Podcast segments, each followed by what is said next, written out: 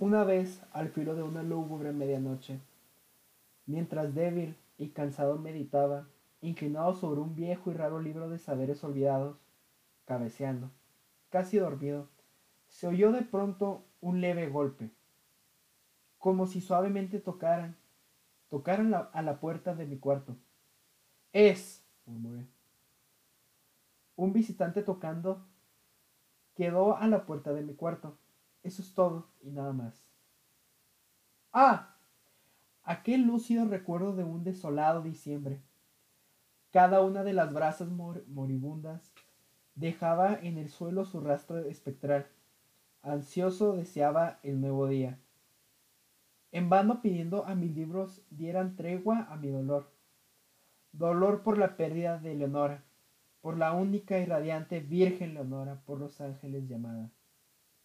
Y así nombre, aquí para siempre jamás. Y el crujir triste, vago, escalofriante de la seda de las púrpuras cortinas, me llenaba de fantásticos terrores jamás antes sentidos. Y ahora aquí en pie, acallando el latido de mi corazón, repito, es un visitante a la puerta de mi cuarto queriendo entrar. Algún visitante que se, que se deshora a mi cuarto quiere entrar. Eso es todo y nada más. Ahora mi ánimo cobrará bríos y ya sin titubeos, Señor, dije, o señora, en verdad vuestro perdón imploro.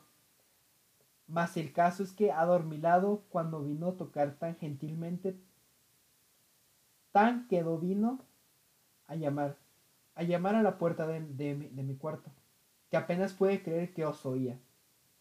Y entonces abrí de golpe el portal, oscuridad y nada más. Escrutando hondo en la negrura permanecí largo rato, atónito, temeroso, dudando, soñando sueños que ningún mortal osó jamás soñar. Mas el silencio permaneció inquebrantado y la inquietud, perdón, y la quietud no emitió signo alguno. Y la única palabra ahí proferida era el murmurar de un, de un hombre. ¿Leonora? Lo pronuncié en un susurro, y el eco lo devolvió en un murmullo. Leonora. Solo eso y nada más. Volví a mi cuarto, mi alma toda, toda mi alma abrazándose dentro de mí. No tardé en oír de nuevo, de nuevo tocar con mayor fuerza. Ciertamente, le dije, ciertamente algo sucede en la reja de mi ventana. Dejad, pues, que vea lo que sucede ahí, y así pueda penetrar en el misterio. Dejad que a mi corazón llegue un momento el silencio y así pueda penetrar en el, en el misterio. Es el viento y nada más. De un golpe abrí la puerta y con suave batir de alas entró un majestuoso cuervo de los santos días idos. Sin asomos de reverencia, ni un instante quedó, y con aires de gran señor o de gran dama fue a posarse en el busto de palas, sobre el dintel de mi puerta, posado, inmóvil y nada más.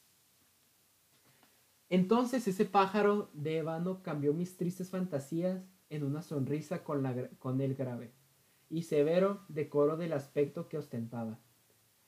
Aun con tu cresta cercenada y mocha, le dije, no serás un cobarde. Horrido cuervo vestuoso y amenazador. Evadino la ribera nocturna. Dime cuál es tu nombre en la ribera de la noche plutónica. Y el cuervo dijo, nunca más. Cuánto me asombró que el pájaro tan desgarbado pudiera hablar tan claramente, aunque poco significa su respuesta poco pertinente era. Pues no podemos sino concordar en que ningún ser humano ha sido antes bendecido con la visión de un pájaro posado sobre el dintel de su puerta. Pájaro o bestia, posado en el busto esculpido de palas en el dintel de su puerta con semejante nombre, nunca más. Mas el cuervo, posado solitario en el sereno busto, la palabra pronunció, como virtiendo su alma solo en esa palabra.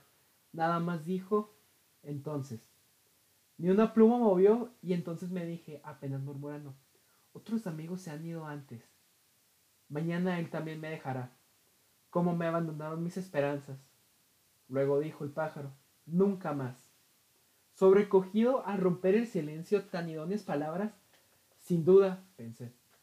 Sin duda lo que dice es todo lo que sabe. Su solo repertorio aprendido de un amo infortunado a quien desastre despiadado persiguió.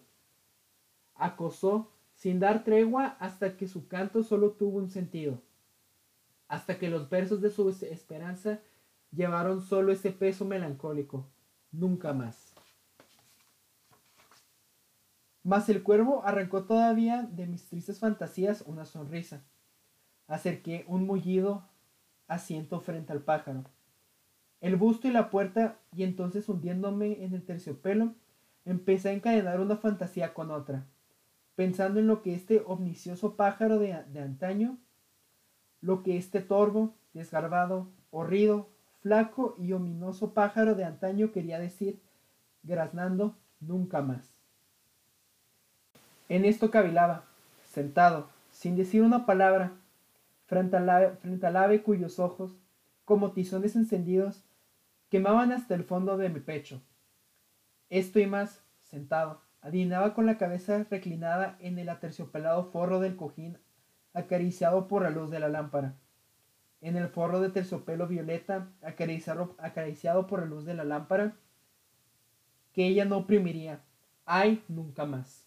Entonces me pareció que el aire se tornaba más denso, perfumado por un invisible incensario, merecido por serafines cuyas pisadas tintinaban en el piso alfombrado. Miserable, dije, tu Dios te ha concedido por estos ángeles, te ha otorgado una tregua. tregua de repente de tus recuerdos de Leonora. Apura, oh, apura este dulce nepente y olvida a tu ausente Leonora. Y el cuervo dijo, nunca más. Profeta, exclamé. Engendro del mal, Profeta si seas pájaro o demonio enviado por el tentador o arrojador por la tempestad a este refugio desolado e impávido, a esta desértica tierra encantada, a este hogar hechizado por el horror. Profeta, dime, en verdad te lo, te lo imploro. Ay, dime, ay, bálsamo de Galad. Dime, dime, te, te imploro. Y el cuervo dijo, nunca más. Profeta, exclamé cosa diabólica. Profeta, sí, seas pájaro o demonio. Por ese cielo que se curva sobre nosotros, por ese Dios que adoramos tú y yo. Dile a esta alma abrumada que de apenas si en el remoto Edén tendrá en sus brazos a una santa doncella llamada por los ángeles Leonora. Tendrá en sus brazos a una rara y radiante virgen llamada por los ángeles Leonora. Y el cuervo dijo, nunca más. Sea esa palabra vuestra señal de partida, pájaro o demonio, le grité, presentuoso. Vuelve a la tempestad, a la ribera de la noche plutónica. No dejes pluma negra alguna, prenda de la mentira que profirió tu espíritu.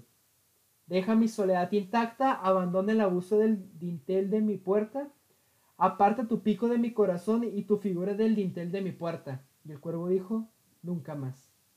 Y el cuervo nunca emprendió el vuelo Aún sigue posado, aún sigue posado en el pálido busto de Palas, en el dintel de la puerta de mi cuarto, y sus ojos tienen la apariencia de los de un demonio que están soñando, y la luz de la lámpara que sobre él derrama tiende en el suelo su sombra. Y mi alma, del fondo de esa sombra que flota sobre el suelo, no podrá levantarse nunca más.